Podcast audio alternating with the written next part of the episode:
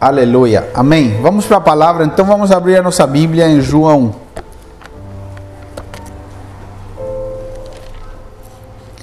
Aleluia.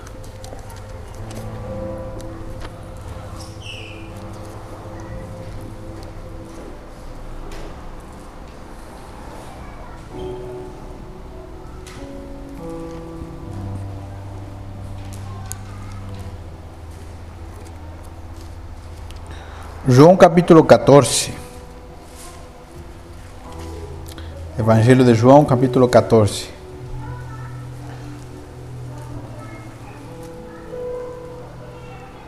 Quantos estão recebendo as, as mensagens dos cultos do discipulado?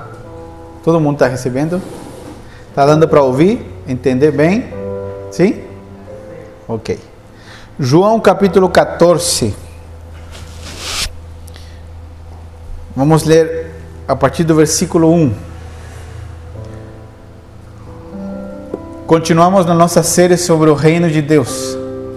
E hoje nós vamos começar a falar sobre uma pessoa. Sobre uma pessoa que ele é o administrador do reino na terra e dentro de nós. Amém? João capítulo 14, versículo 1 diz assim: Não se turbe o vosso coração. Credes em Deus, crede também em mim. Na casa do meu pai há muitas moradas. Se não fosse assim, eu vou teria dito: Vou preparar-vos lugar. E quando eu for e vos preparar lugar, virei outra vez e vos levarei para mim mesmo, para que onde eu estiver estejais vós também. Mesmo vós sabeis para onde eu vou e conheceis o caminho. Disse-lhe Tomé: Senhor, nós não sabemos para onde vais, e como podemos saber o caminho? Disse-lhe Jesus: Eu sou o caminho, a verdade e a vida. Ninguém vem ao Pai senão por mim. Se vós me conhecesseis a mim, também conhecereis o meu Pai. E já desde agora o conheceis, e o tendes visto. Disse-lhe Felipe: Senhor, mostra-nos o Pai é o que nos basta. Disse-lhe Jesus: Estou há tanto tempo com vocês e não me tendes conhecido, Felipe. Quem me vê, vê a mim e vê ao Pai. E como dizes tu, mostra-nos o Pai. Não crês tu que eu estou no Pai e que o Pai está em mim? As palavras que eu vos digo, não as digo de mim mesmo, mas o Pai que está em mim é quem faz as obras. Crede-me que estou no Pai e o Pai em mim. Parece um trava-língua, mas não é, tá? Crede-me, ao menos por causa das minhas obras. Na verdade, na verdade vos digo que aquele que crê em mim também fará as obras que eu faço e as fará menores do que estas quem está lendo a Bíblia comigo? Maiores do que estas. Porque eu vou para o Pai. Qual é o motivo de nós sermos chamados a fazermos obras maiores? É que Jesus estava indo para o Pai. Esse é o motivo. Amém? Aí, Jesus ter voltado para o Pai deu a ativação, desencadeou uma situação que nós vamos entender agora. Versículo 13: E tudo quanto pedirdes em meu nome, eu farei, para que o Pai seja glorificado no Filho. Se pedirdes alguma coisa em meu nome, eu o farei. Se me amais, guardai os meus mandamentos, e eu rogarei, ou pedirei ao Pai, e ele vos dará outro consolador, para que fique convosco quando você se sente bem quando? Vamos lá, irmãos. Para que fique convosco para. Amém? Então, e eu pedirei ao Pai, e Ele lhes dará outro consolador, para que fique com vocês para sempre. O Espírito de verdade, o qual o mundo não pode receber porque não o vê nem o conhece, mas vós o conheceis, porque habita convosco ou com vocês, e estará em vós. Jesus disse: o Espírito da Verdade, o Espírito que o mundo não pode, primeiro, receber e, segundo, conhecer. Jesus estava dizendo para os seus discípulos assim: Ele habita convosco, ou seja, Ele está ao redor de vocês, mas e Ele estará em vocês. Jesus está falando de dois tempos. Primeiro, o Espírito estava com eles. Jesus está dando uma promessa. No futuro, ele disse: Ele estará em vocês. Significa dentro de vocês. Amém? Não vos deixarei órfãos. Voltarei para vós. Ainda um pouco, e o mundo não me verá mais, mas vós me vereis, porque eu vivo, e vós vivereis. Naquele dia conhecereis que eu estou no meu Pai, e vocês em mim, e eu em vocês. Amém?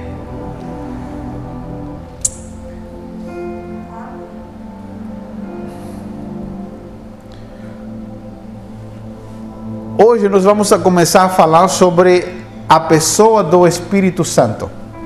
Amém? Então se prepare com expectativa no seu coração, porque Deus vai fazer coisas extraordinárias em meio de nós nesse tempo. Amém? Sempre que nós revelamos a Deus, é, qual é a expressão em português? É, num atributo do seu caráter, Deus começa a manifestar esse atributo. Se nós falamos do Deus libertador, por alguns dias Deus começa a manifestar o seu poder libertando pessoas. Se nós falamos de Jeová Rafa, como a Bíblia chama no Antigo Testamento, o, o Deus que cura, Deus vai começar a curar. E nós vamos começar a falar sobre a pessoa do Espírito Santo. Amém? E o primeiro que nós vamos começar a descobrir quem ele é também vamos ver quem ele não é. Vamos tirar alguns mitos. Amém? E nesse processo nós vamos descobrindo por que essa palavra ela faz parte dessa série do reino de Deus. Lembram que eu disse que quando o reino de Portugal veio para o Brasil, assim como os espanhóis vieram para o restante da América do Sul, eles vieram para colonizar aqui. Então eles trouxeram a cultura de lá, trouxeram a forma de fazer negócios, a forma de fazer política, e o que nós somos hoje como país é uma herança que nós recebemos de quem colonizou esse país. Certo? Então, o que um reino faz com um país ou um território colonizado é o que Jesus quer fazer em nós. Como assim, pastor? Você e eu somos como um território, como um país, como um lugar. E Jesus é o embaixador que o céu enviou para nós. Nós nos tornamos agora propriedade de Deus. E através de uma pessoa, Deus quer colonizar a nossa vida com o céu. Amém? Vou repetir através de uma pessoa, Deus quer colonizar a nossa vida com o céu. Os céus querem invadir nossa vida. Os céus, pastor, não vejo os céus, os céus azul. Não, não é o céu azul. Eu, são os lugares celestiais onde Deus está em espírito, onde habitam os anjos. Nos céus, no lugar de governo total de Deus, há uma forma de pensar, há uma cultura, há uma forma de conviver. Deus tem um plano e Ele quer colonizar a nossa vida. Mas, para um país colonizar a outro, um reino colonizar a outro lugar, eles têm que enviar um representante. Esse representante chega, toma domínio desse lugar E ele que começa a ensinar a cultura, começa a ensinar a língua, ele começa a dizer como os negócios se fazem, como é costume. Já viu que quando você vai numa casa de uma família mais tradicional, normalmente as famílias mais tradicionais têm hábitos muito marcados? Sim ou não? E é quase pecado você chegar na casa deles e não entrar no ritmo deles, sim ou não? Amém? Por quê? Porque essa família, ela tem um estilo de comer, de tomar café da manhã, de almoçar, tem as regras, depois do almoço se faz. Então, quando você chega numa casa assim, você tem que entrar no esquema daquela casa, no ritmo daquela família, certo? Por respeito. Então, nós temos uma maneira de agir qual é a nossa forma de agir? Nós fomos colonizados pelo diabo primeiro. Pastor, como assim? Sim, o diabo colonizou nossas mentes, nosso coração. A Bíblia diz que não havia nenhum de nós que fosse tão bonitinho assim, certinho. Todos éramos pecadores. Mas Jesus veio ao mundo como o primeiro embaixador do reino dos céus. Amém? Jesus ele era Deus, 100% Deus. Mas ao mesmo tempo, ele deixou a sua glória como Deus, seus atributos, seu poder, e ele veio ao mundo como homem natural, como qualquer um de nós. Sentia fome, sentia frio, tinha emoções, é, se, se feria, fazia um machucado no corpo, ele tinha que ter um processo, mesmo que ele acreditasse que fosse mais rápido mas ele era um homem normal, ok? Pastor, como, como Jesus descobriu que ele era filho de Deus? Jesus nasceu como uma criança normal. A mãe dele sabia que ele era o filho de Deus. Até porque a gravidez foi um pouco diferente. Vocês não concordam comigo? Mas como Jesus soube que ele era o filho de Deus? pela palavra. Quando Jesus criança, porque os judeus leem a Bíblia muito quando criança, o Antigo Testamento, ele começou a ler as Escrituras, ele começou a ler a lei, ele começou a ler os profetas. A palavra testificou no seu espírito que ele era aquele de quem a Bíblia falava e ele descobriu que ele era realmente aquele que as profecias diziam que ele era. Mas ele era um homem comum. Então, por ser um homem, Jesus tinha limites. Jesus tinha limites geográficos, de espaço. Jesus estava com seus discípulos aqui e ao mesmo tempo não podia estar em outro lugar. A Bíblia conta várias histórias, mas uma das mais famosas é uma história de um homem chamado Jairo, que ele era um religioso da época. Ele tinha uma filha que estava muito doente. E a menina, enquanto Jesus ia para a casa deles, a menina acabou falecendo. Porque isso prova que Jesus podia estar num lugar só, por vez. Jesus estava indo de caminho e como as multidões sabiam que Jesus era aquele que curava os enfermos, as multidões começaram a apertar ele e no meio da multidão havia uma mulher com fluxo de sangue. Há muito tempo, 12 anos com fluxo de sangue. Ela parou Jesus, tomou o seu milagre e nesse intertanto, a filha de Jairo faleceu porque Jesus podia estar num lugar por vez ao mesmo tempo, porque ele estava limitado ao seu corpo. O corpo de Jesus físico era uma limitante para ele. Amém? Então ele viveu a sua vida até os aproximadamente 33, 34 anos. E vivendo a sua vida conforme o plano de Deus, ele se entregou por nós na cruz do Calvário. Só que antes dele morrer na cruz, ele começou a declarar o que nós lemos aqui em João 14. Jesus disse assim: Irmãos, discípulos, fiquem tranquilos, que o coração de vocês não se perturbe, porque eu vou ter que ir para meu Pai. Meu corpo será retirado da comunhão com vocês. Vocês não vão poder mais me tocar, vocês não vão poder estar comigo. Nós já não vamos poder comer churrasco de peixe, porque eles comiam muito peixe, né? Principalmente ele tinha discípulos pescadores. né? É como o pastor que tem gaúcho na igreja, tem que comer muito churrasco, é normal. É coisa assim. Então, o que acontece? Ele tinha esses discípulos, então eles caminhavam juntos, eles dormiam juntos nos lugares, viajavam juntos, e Jesus estava explicando para eles que ele já não estaria mais presencialmente em corpo. Ele diz: Eu vou ter que ir para meu Pai. Só que para que isso aconteça, não se sintam tristes. O que eu vou fazer é algo positivo. Parece negativo porque eu estou retirando de vocês a minha presença corporal só que eu vou pedir a meu pai e meu pai vai enviar no meu lugar outro consolador. A palavra outro é uma palavra grega que significa outro em igual essência, outro em igual condição, outro igual a mim. Jesus disse: Eu vou pedir a meu pai e ele enviará outro, um substituto de mim. E ele será conhecido como o Consolador, o Espírito Santo, o Espírito da Verdade. A palavra Consolador tem muitos significados. Muitos, muitos significados. É a palavra Paracletos, é a palavra grega Paracletos. Tem muitos. Normalmente, como as palavras gregas e hebraicas têm e significa intercessor,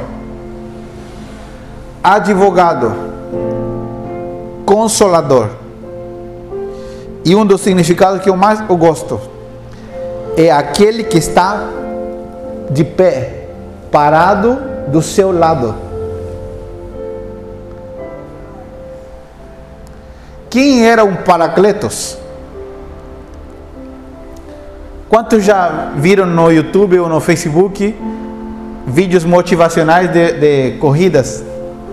Que a pessoa está correndo, ela machuca, de repente é, machuca uma perna e tem uma pessoa por fora da pista dizendo: Vamos, vamos. Quantos já viram vídeos assim? Sabe como eu chamo essa pessoa? Que está dizendo vamos?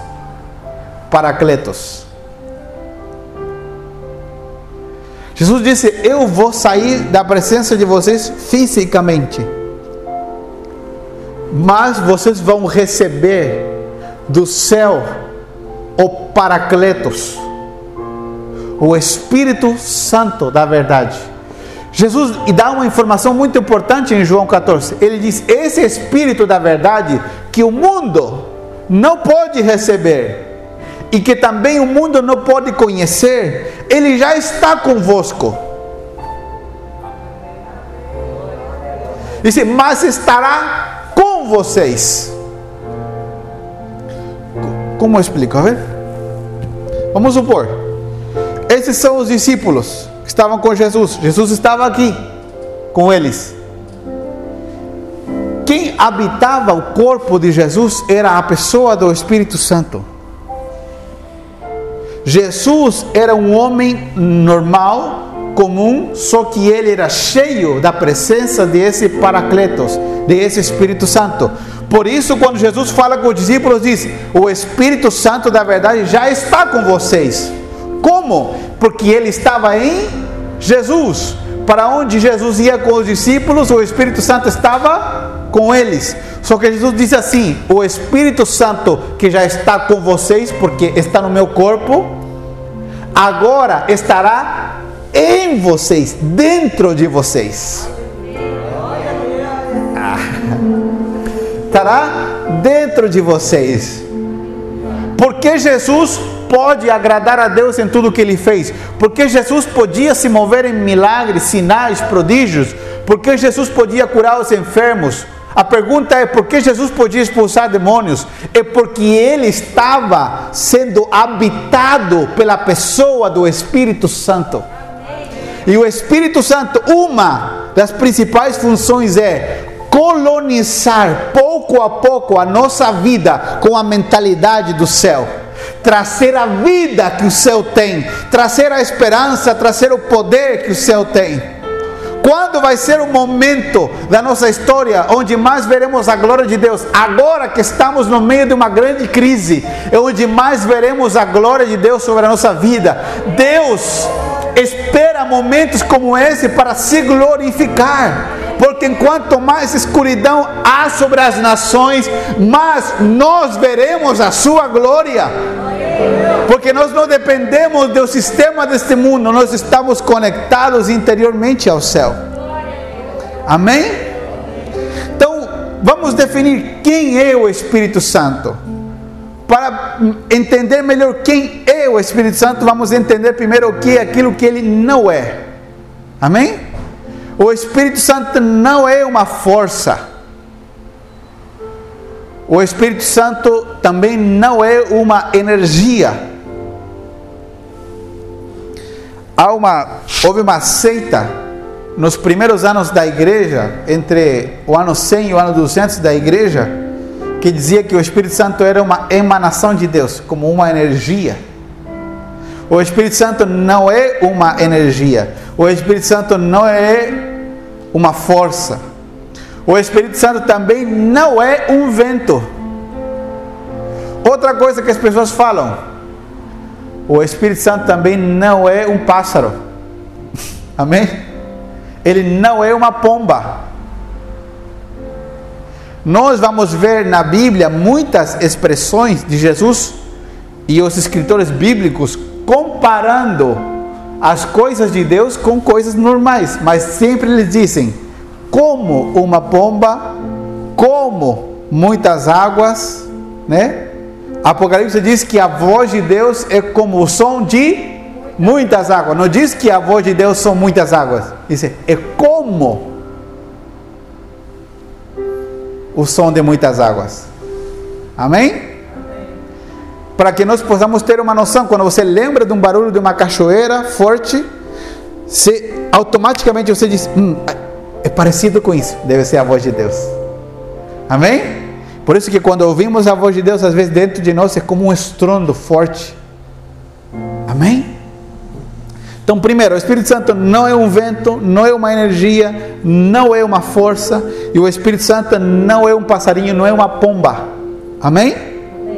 Todas essas coisas que eu mencionei são expressões que nós ouvimos comumente. Amém? O Espírito Santo não é, é que palavra usa, ver? Não é um RTT. Eu tive que aprender essa expressão quando cheguei a morar no Brasil.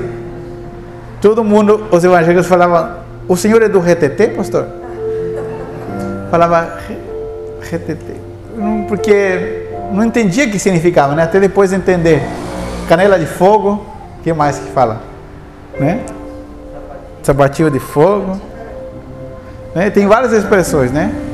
O que que normalmente, olha o que eu vou dizer, não vou dizer que nunca, mas normalmente nós atribuímos a manifestação ou a presença do Espírito Santo quando nós vemos uma movimentação forte ou estranha, certo? Mas nós vamos aprender que nem sempre é assim. Essa é uma das características em que o Espírito de Deus se manifesta, mas isso não é Ele. Amém? Agora nós vamos aprender quem é o Espírito Santo. O Espírito Santo é uma pessoa. Amém? Ele é uma pessoa. Ele não tem corpo porque ele é espírito mas ele é uma pessoa, ele tem personalidade. Tanto é que ele tem personalidade que o apóstolo Paulo diz que o Espírito Santo se entristece. Quando nós entristecemos o Espírito Santo, quando nós vivemos uma vida de pecado, e quando o Espírito de Deus fica triste dentro de ti, você também fica triste.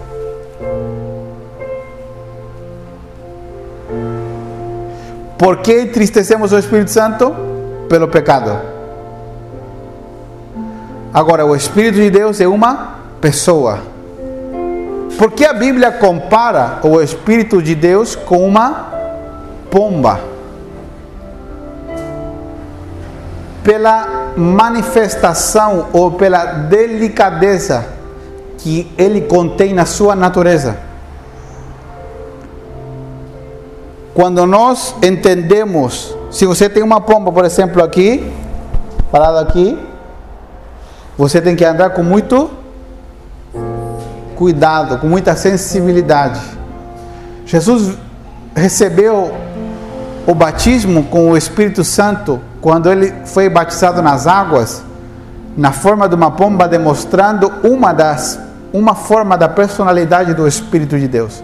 Então, o Espírito Santo é uma pessoa, ele tem uma personalidade e ele quer habitar em nós. Amém? O Espírito Santo foi planejado para habitar no homem, porque era a maneira que Deus tinha de nos conectar com uma realidade eterna. Amém? Se você, por exemplo, se eu tenho uma tomada e eu tenho uma caneta plástica, inteira plástica, eu coloco a caneta no, na, dentro da tomada, vou levar um choque? Por quê? Porque o plástico não é um material que conduz energia, certo? Agora, se eu coloco uma caneta daquelas bem chique, de metal, na tomada, o que, que, que, que vai acontecer? Eu vou sentir o poder de Deus, amém? Vocês não concordam comigo? Vai dar um pulo, vai né, recolher a, a mão, a musculatura, porque é o material correto para a condu, condução de energia. Quando Deus formou o homem, Deus criou ele com corpo, alma e espírito. Deus é espírito. E o espírito de Deus, o Espírito Santo, ele foi enviado para habitar dentro do homem, para conectar o homem com Deus. Se Deus é espírito, a única forma de nos conectar com Deus é através do seu espírito. Só que por conta do pecado, o espírito de Deus foi retirado do homem e o homem passou a ficar só corpo e alma. O espírito do homem ficou morto porque o Espírito Santo que dava vida ao espírito do homem foi retirado. Então o homem passou a viver com corpo e alma. E a alma, as emoções, as vontades passaram a governar o corpo e a mente do homem. E o homem passou a viver guiado e governado pela sua alma. A alma começou a fazer o trabalho do espírito. Olha para mim. A alma começou a fazer o trabalho do espírito. Porque o homem começou a ser governado por quê? Pelo que ele sentia, pelo que ele queria. Mas quando era o Espírito Santo que deveria estar governando o homem. Desde Adão até Jesus, nunca o Espírito Santo habitou sobre nenhum homem. Desde Adão até Jesus, Nunca o Espírito Santo habitou sobre nenhum homem. Por quê? Porque ele é um espírito. O que, que diz o seu sobrenome? Espírito? Espírito Santo. O homem estava em pecado. Portanto, o homem não podia ser habitação desse espírito. Amém? Por primeira vez na história, depois de Adão, se levantou um homem de carne e osso como Adão que não tinha pecado. O nome dele era Jesus. É por isso que quando Jesus foi para o Rio Jordão para ser batizado, João levantou ele da água e se ouviu uma voz do céu que disse: Este é o meu filho amado, em que meu coração se alegra. E nesse instante o Espírito Santo veio sobre Jesus e pousou e permaneceu sobre ele. Quero que você abra sua Bíblia comigo em João, aqui, João, capítulo 1. Estão com calor ou não? Ou sou eu o único que está com calor?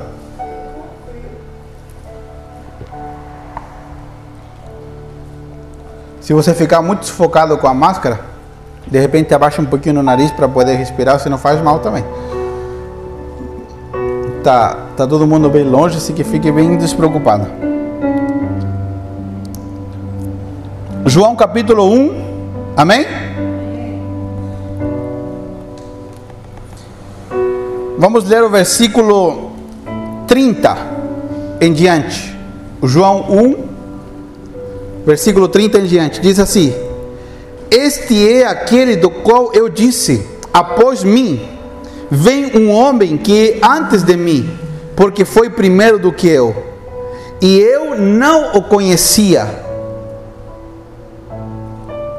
Mas para que ele fosse manifestado Israel, vim eu, por isso batizando com água.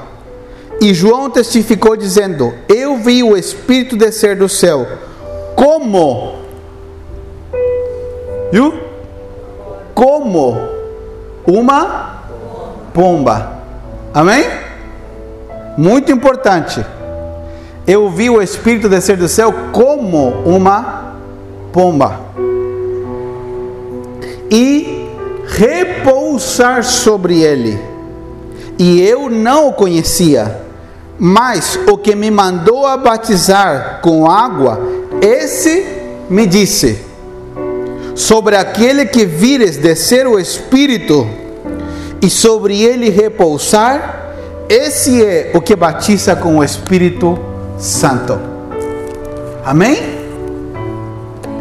Vou te explicar uma coisa aqui. O Espírito Santo, a Bíblia nos ensina no Antigo Testamento que o Espírito Santo ele vinha sobre o homem. O Espírito Santo veio sobre os profetas, o Espírito Santo veio sobre Davi, o Espírito Santo veio até sobre o rei Saul, o Espírito Santo veio sobre vários homens, o Espírito Santo veio sobre os juízes. Mas o Espírito Santo vinha e saía.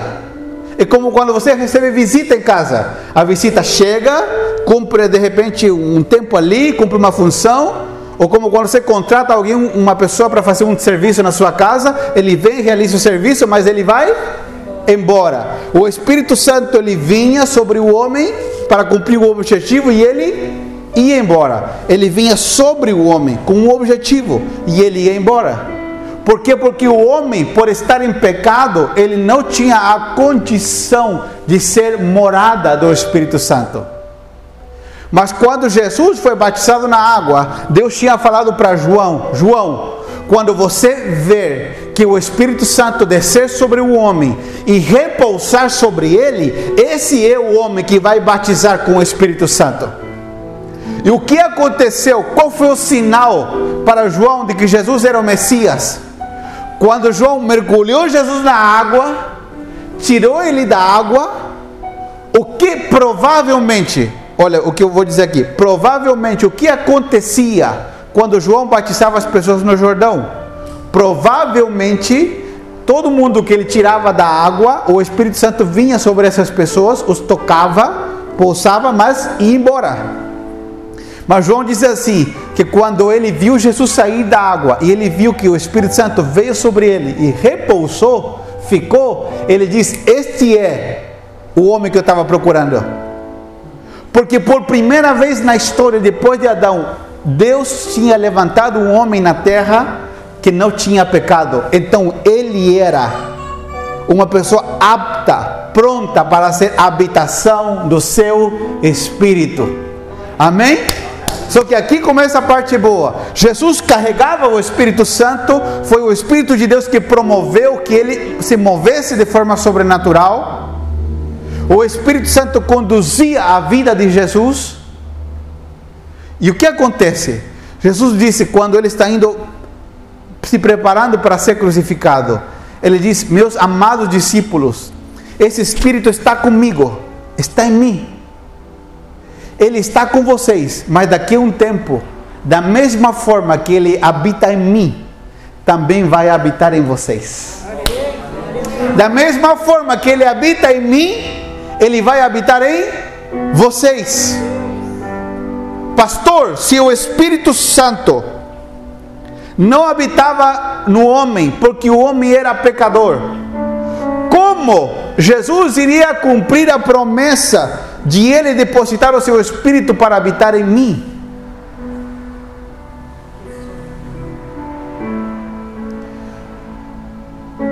Boa pergunta, não é? Lembra que eu falei algumas semanas atrás sobre a homologação? Uma palavra difícil? O que acontece se você traz um aparelho, um celular, normalmente aparelhos eletrônicos, de repente não pega aqui no Brasil, porque não está homologado pela Anatel. que acontece se você tem um conhecido nessa empresa ou muda a legislação e esse aparelho pode ser homologado? Um aparelho que não funcionava, que não recebia o sinal das torres de celular aqui, é homologado, é autorizado e agora ele passa a receber sinal. O que aconteceu no dia em que você e eu recebemos a Jesus como Senhor da nossa vida? Éramos pecadores, mas nós fomos homologados à família de Deus. E quando Deus veio o seu filho, não vê pecado. Então, se ele não vê pecado em nós, ele vê pessoas prontas para serem habitação do seu espírito. Amém? Então Jesus diz assim: o Espírito de Deus, ele está com vocês, mas ele estará em vocês. Em vocês. Qual é a mania que nós temos? Nós trazemos isso da nossa família. Você, hoje, não vou falar sobre isso, mas provavelmente no discipulado, em algumas semanas eu vou comentar. O Espírito Santo está me levando a, a, a uma palavra sobre a nossa cultura. E eu já vi que aqui nós temos culturas muito fortes, familiares principalmente. Toda cultura em algum momento se transformou num culto, numa adoração. E muitas coisas da nossa cultura familiar nos impedem de cumprir o propósito de Deus. Porque quando nós amamos mais a nossa cultura, nós brigamos com Deus. Amém? Mas isso para outro dia. Então o que acontece? O Espírito de Deus, ele veio para entrar em nós e trazer uma transformação de cultura trazer a cultura do céu para a terra, primeiro em nós. Amém? Então o que acontece? Jesus disse assim: O Espírito de Deus ele está em mim, mas ele estará em vocês. Quando isso aconteceu? Vamos ler João, o mesmo livro de João.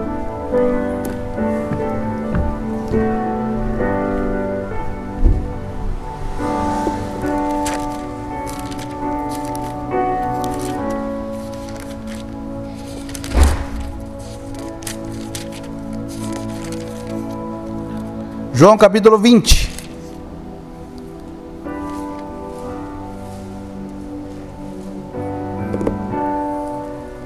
Quantos estão recebendo ou aprendendo algo da parte de Deus nessa manhã?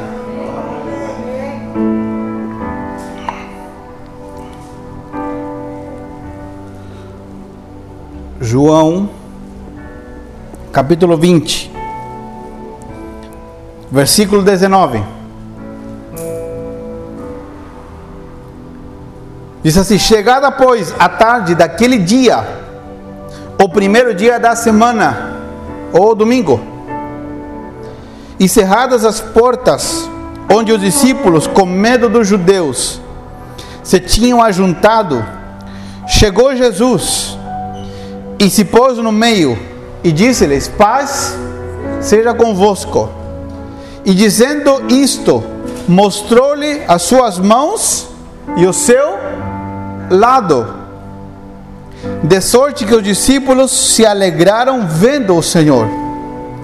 Disse-lhes, pois Jesus, outra vez, paz seja convosco.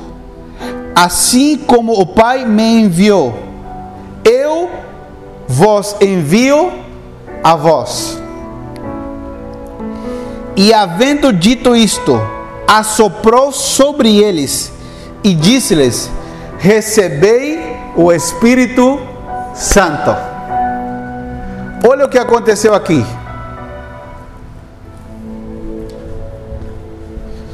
Até esse momento da história, uma pessoa no mundo era a habitação do Espírito Santo de Deus.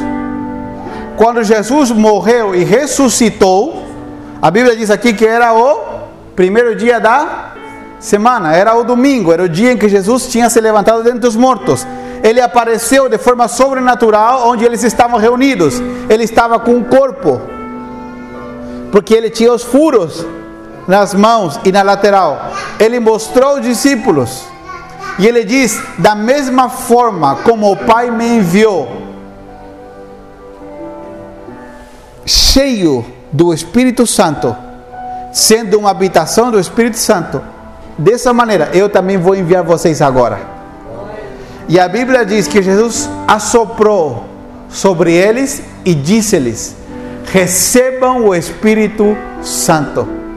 Depois de Jesus, os seus discípulos foram os primeiros seres humanos a se tornarem a habitação do Espírito Santo.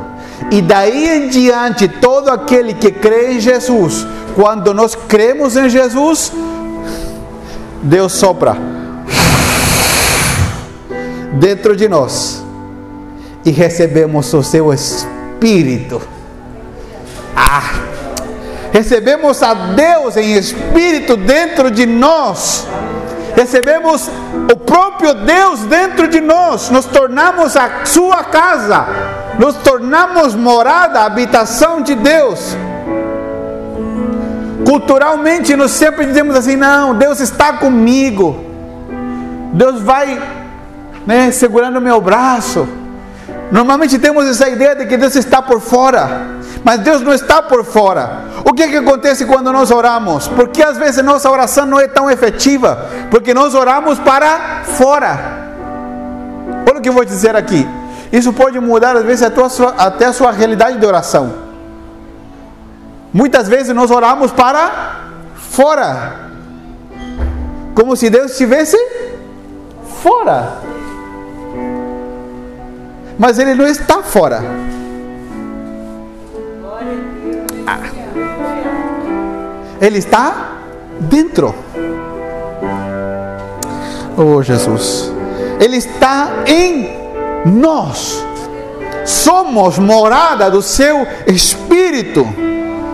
É por isso que as transformações não vêm de fora para dentro, elas vêm de dentro para fora, porque dentro de nós está o encarregado, o general do reino, colonizando a nossa vida com o céu, manifestando o seu poder, levando-nos a carregar o caráter de Cristo, a vida de Deus, nos transformando, nos impulsionando a ser como Ele dentro de nós, dentro de nós, dentro de nós. O mundo não pode receber esse espírito, o mundo não pode conhecer, mas nós que somos filhos, fomos homologados à família de Deus, o nosso sinal pega. Ah. Amém? Já viu que você vai, por exemplo, vou dar um exemplo prático, tá? O irmão Valdir aqui, irmã Sigrid. A gente vai para a casa deles. Um lugar lindo, lindo, lindo. Só que não tem sinal de celular. Chega um lugar, né? A gente vai pela estrada dos macacos. Chega uma parte, passa o Caledônia, que é um condomínio grande. Um pouco mais para frente já corta o sinal de celular. Você vai voltando da casa dele, se você ficou um bom tempo lá. E quando você chega numa parte da, da estrada, o celular começa. Começa a chegar as mensagens. Porque o teu telefone que estava pronto, ele se aproximou novamente das torres da internet e o sinal começa a fazer um download de mensagens, atualizações de coisas novas. Pastor, eu não sinto a Deus. Não tem problema. Por que, que às vezes nós não desfrutamos dessa transformação, não desfrutamos dessa vida? Porque ignoramos que somos morada do Espírito de Deus. Pensamos que o Espírito Santo vai vir sobre nós quando alguém ungido colocar a nossa mão sobre a nossa cabeça e algo vai acontecer. Isso pode acontecer? Sim, mas nós já somos a habitação de Deus. E o Espírito de Deus dentro de nós, ele está como um regente de um coral, querendo governar a nossa vida, nos instruindo, nos direcionando, dizendo: vai para lá, vai para cá. Como Deus faz isso? Todo dia te dando o que eu chamo de impulsos do Espírito.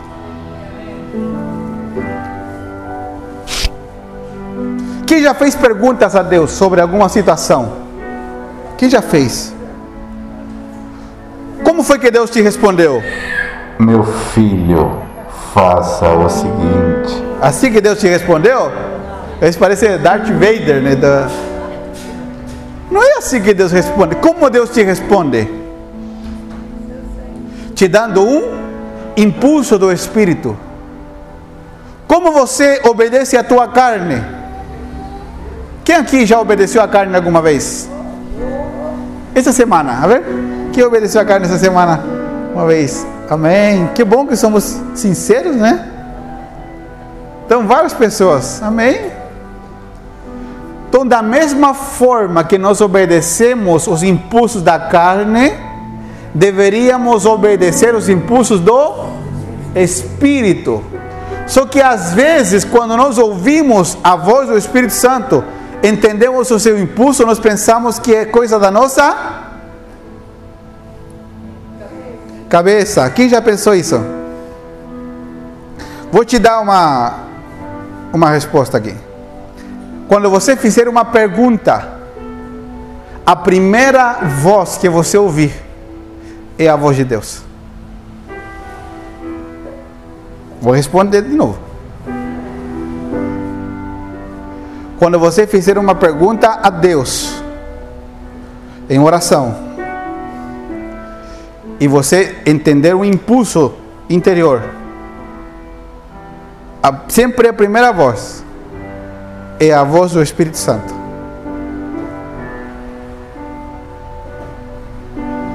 A segunda voz, normalmente, normalmente, é a sua própria voz, duvidando. E a terceira voz é uma infiltração do diabo.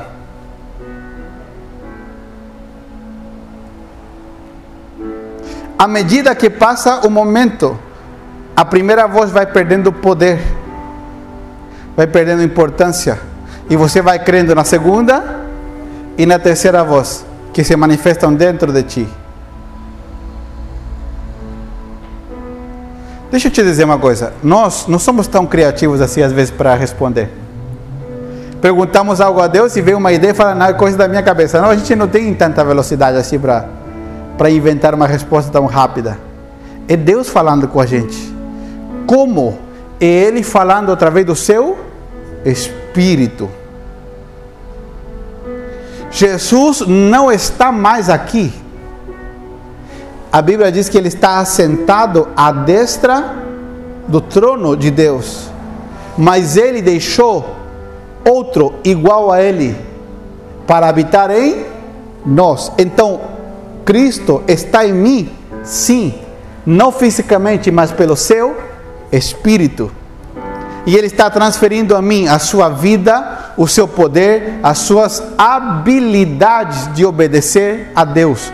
Agora eu tenho que aprender a treinar a minha obediência em ouvir esses impulsos e entender, porque qual é a forma que Deus vai governar a minha vida? Qual é a forma que Deus quer estabelecer e colonizar a minha vida com o céu? E que eu comece a pensar como o céu pensa e isso só começa a acontecer quando eu começo a obedecer aos impulsos de Deus. Amém?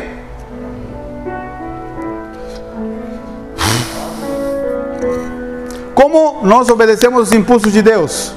Os impulsos de Deus sempre vão estar de acordo com a palavra. Amém? Se uma pessoa te fecha no trânsito, né? E vocês chegam assim num sinaleiro fechado. Você diz, Deus, o que, que eu faço? E você ouve uma voz interior e diz, desce e dá um soco na cara dessa pessoa. Você fala, não, foi Deus que me disse. Não, porque, porque Deus nunca vai falar duas línguas. Ele tem uma língua só. É a sua palavra. O seu espírito foi o que inspirou a palavra. Então todo impulso que eu receber está de acordo com a palavra. Por isso que é muito importante que você aprenda a ler a Bíblia, nem que seja um pouco ela. Para você entender os impulsos que Deus te dá. Amém? Vou te dar um exemplo prático, super prático. Duas pessoas aqui vão entender o que eu vou falar. Quem ficar com dúvida, depois pergunta. Curioso. Amém? Quem ficar com curiosidade, pergunta depois. Se uma pessoa te ofende, e você pergunta a Deus, Deus, o que, que eu devo fazer? E vem vários, vem o impulso do Espírito, vem o impulso da tua alma, né? E vem o impulso do diabo. Vamos supor que você está bem convertido mesmo, já bem, sabe? Você está bem processadinho por Deus, bem molezinho assim. Qual que é o primeiro impulso do Espírito? O Espírito Santo fala assim: perdoa e além de perdoar, dá um presente.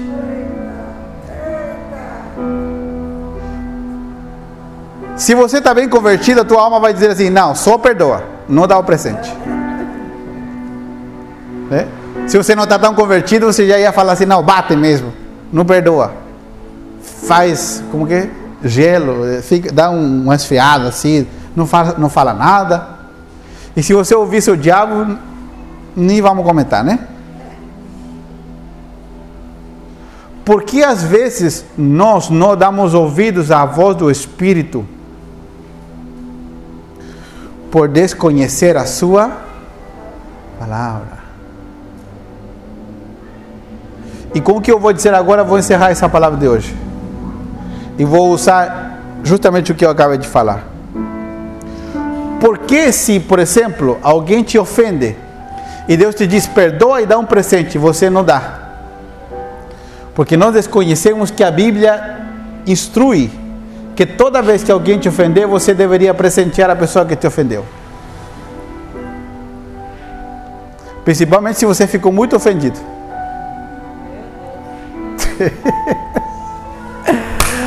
e agora, Brasil?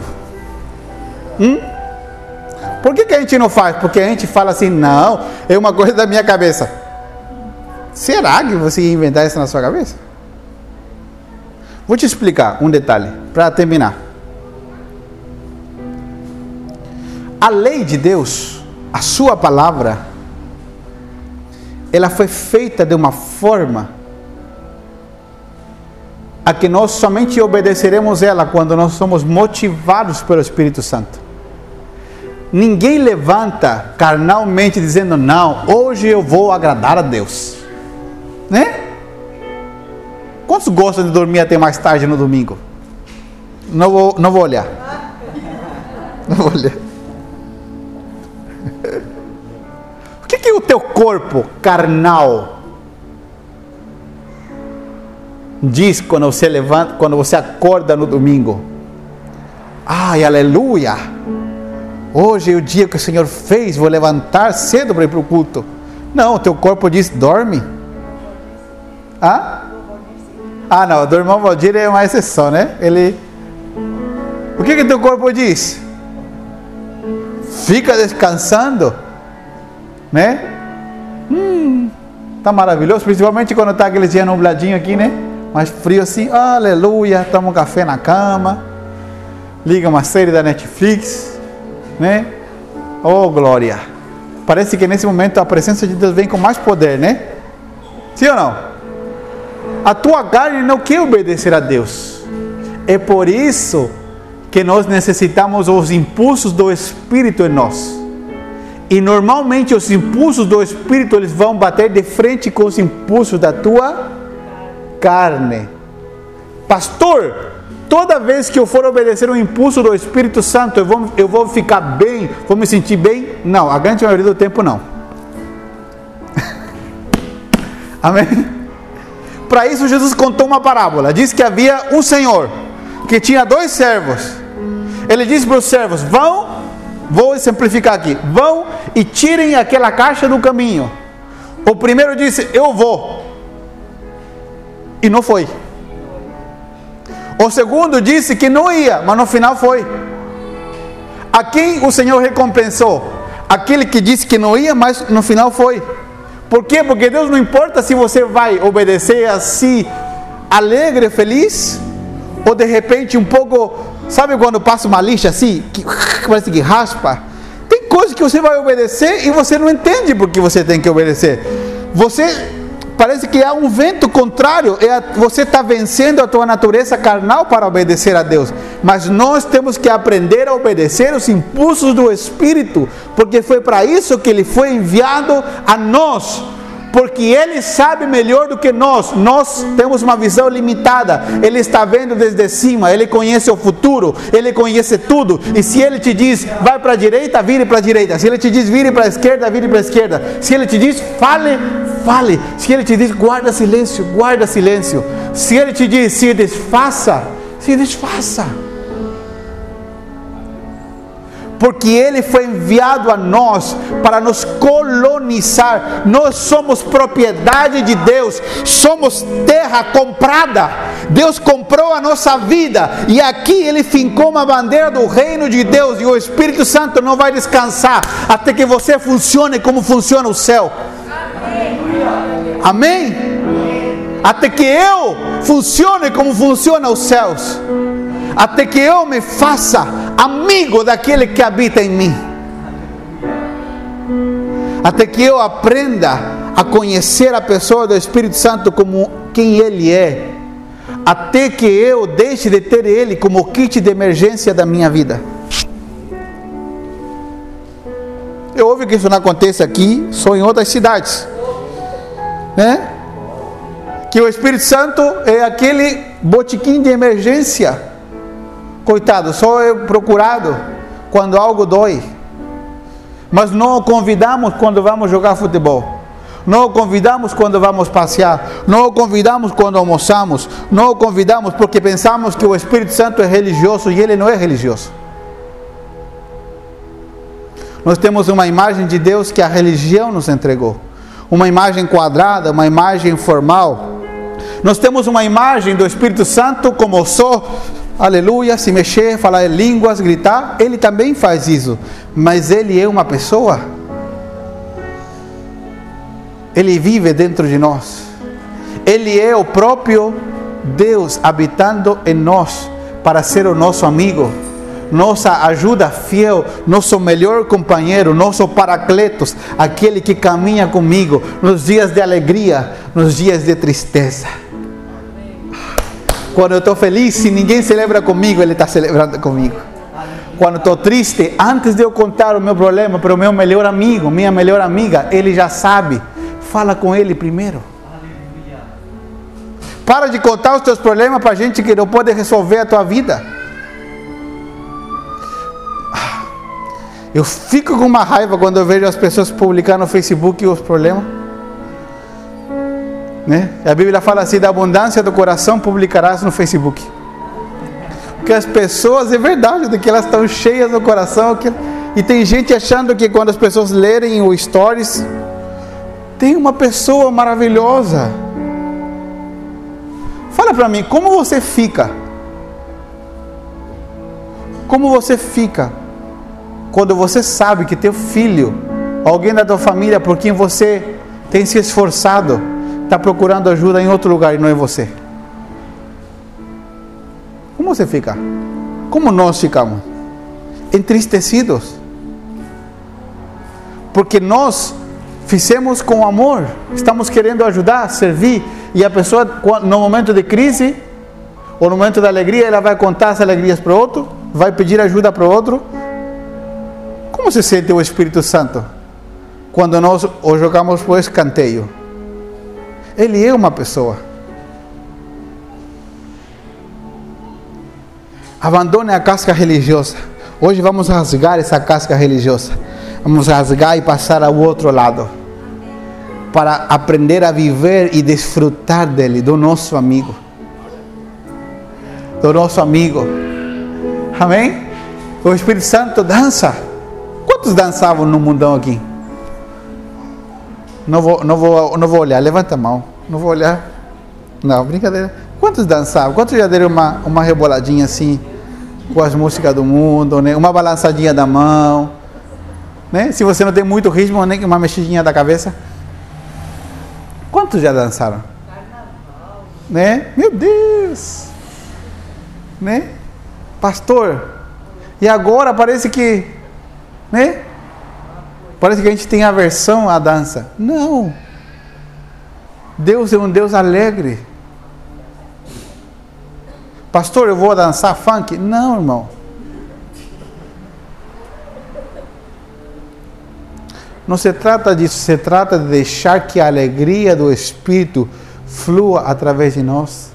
De repente você está cozinhando, preocupado que não vai queimar o arroz, que não vai queimar o feijão mas deixa que o Espírito Santo está com você cozinhando.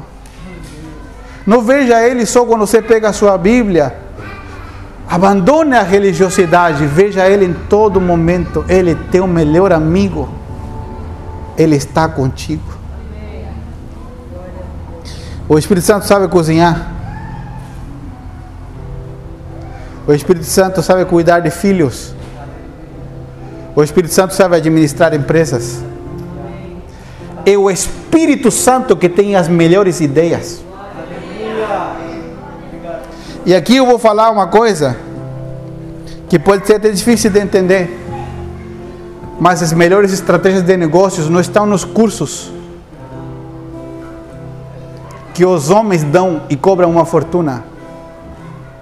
As melhores estratégias de negócios estão no céu e são gratuitas. Mas somente são reveladas àqueles que reconhecem o seu espírito como um melhor amigo, como um conselheiro. Neste tempo, veremos gente fazer negócios que humanamente não davam para ser feitos. Que glória tem eu apresentar a Deus um crescimento numa área onde eu tenho recursos humanos carnais, nenhuma glória. A glória está em ouvir a sua voz. É por isso que pessoas que não têm capacidade para enriquecer podem enriquecer. Porque uma ideia surgida do céu pode vir sobre nós.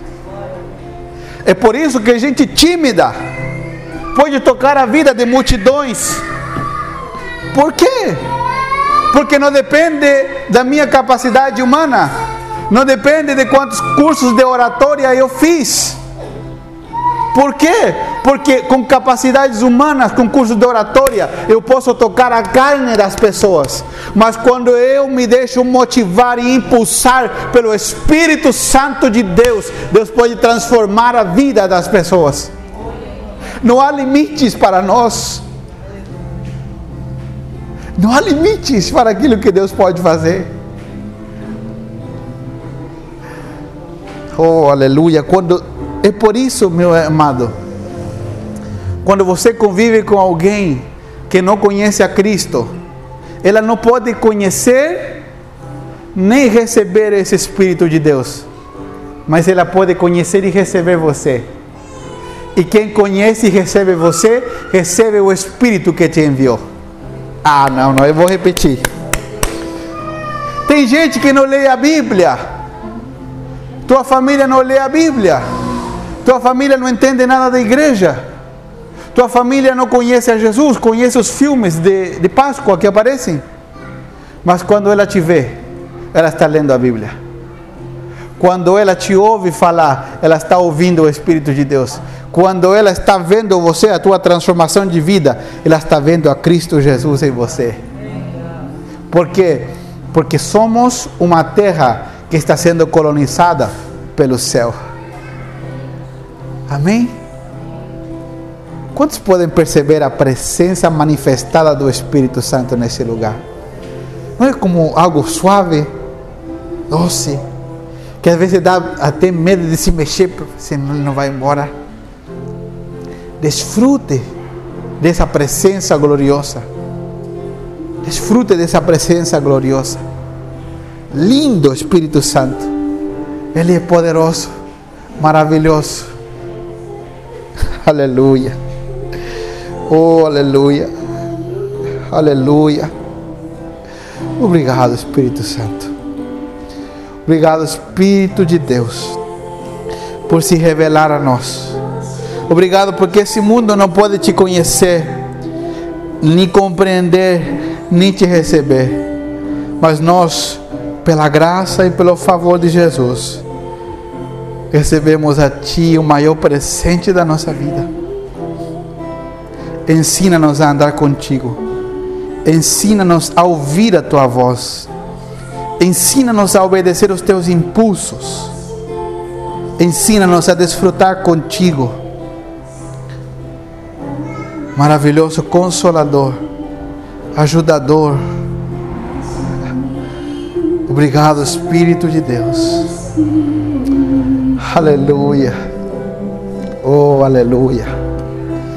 Oh, Rabamana Shandarabakai. Aleluia. Aleluia. Aleluia. Aleluia. Shiva Andarababa Shandaraba Shiva Banaraba Kandaraba Shiva Aleluia. Com seu povo vem nos batizar. Oh,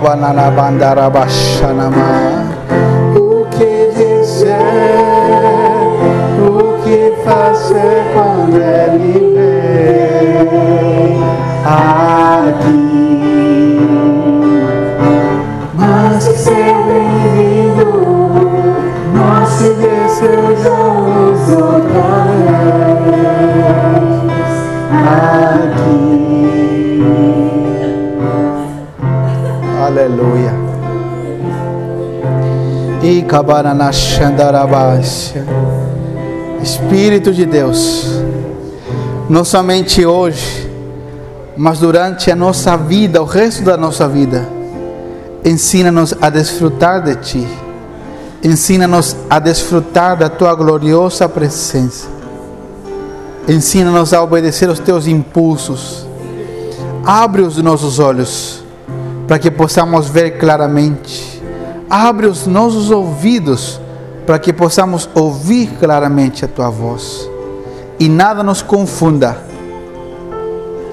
E deixemos a tua vida fluir em nós. Aleluia.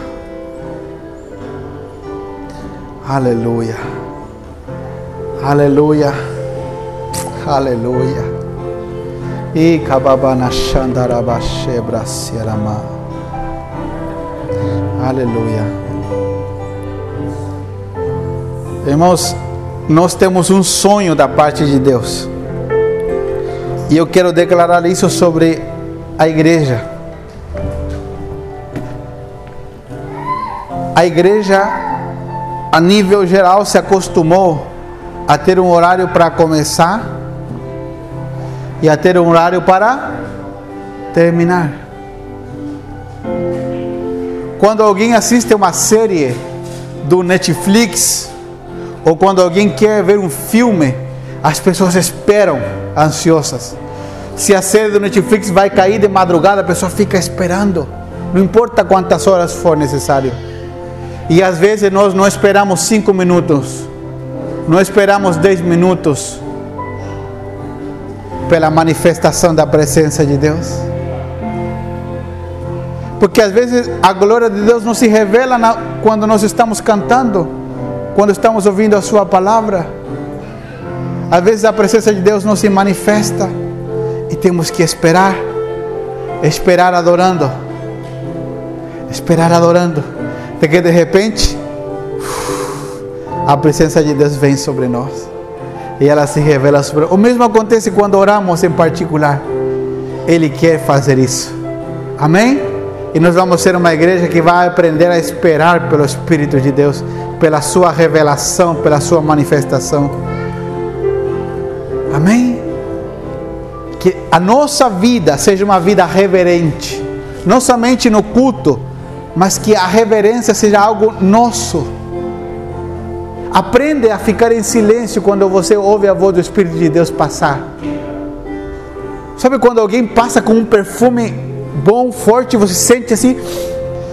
Você vai ter essas impressões na sua casa, cozinhando, fazendo limpeza, trabalhando, dirigindo. Você vai ter a impressão de que algo passou, de que Deus quer falar. Pare, não faça nada. Deus não necessita que falemos. Deus necessita que estejamos atentos à Sua voz. Tem momentos onde o Espírito Santo quer entrar em ação e nos dizer algo, nos comunicar algo, não só com palavras. Para isso temos que ser reverentes. A reverência a Deus tem que ser um padrão da nossa vida. Estamos atentos a ouvir a Sua voz. Atentos. Pode ser, estamos na praia. Pode ser que estamos no ambiente mais inusitado e Ele vai falar. E quando Ele fala, todos devem se calar. Para que possamos ouvir a Sua voz. Chegarão os dias Deus me deu essa impressão no espírito nessa madrugada, orando. Chegarão os dias em que vamos entrar na adoração. Isso se transformará num hábito da igreja. E não haverá mais canções. Haverá só música, não porque esquecemos a letra. É porque quando Deus quer falar, nós devemos guardar silêncio. E haverá um choro, haverá lágrimas. Porque o Espírito Santo está comunicando a sua vida em nós, movimentando as coisas de lugar, e Ele está falando. Vamos ser uma igreja viva. Amém? Uma igreja viva. Esse aqui não é o lugar de charlas motivacionais, de conferências de boa Bíblia. Temos que transformar-nos numa igreja viva. E toda igreja viva é uma igreja onde o Espírito de Deus é quem governa. Governa sobre as decisões, governa sobre o tempo, governa sobre o que fazemos e o que deixamos de fazer. Ele que tem o programa, o conteúdo na sua mão. Se ele diz para mudar de assunto, mudamos. Se ele diz para parar, paramos. Se ele diz para continuar, continuamos. É ele que governa. Amém? Porque o Espírito Santo tem um trabalho e é revelar a Cristo e glorificar a Jesus. O Espírito Santo é a pessoa mais humilde que tem nesse universo. Ele não quer glória para si, não quer atenção para si. Ele busca a glória de Jesus, que todos olhem para Ele. Amém? Numa hora dessa dá até medo de até de, de aplaudir, de fazer alguma coisa. Parece que o ambiente fica assim, parece que vai ser cortado, né, com uma faca. E assim nós vamos terminar nossa reunião. Amém? Nesse dia.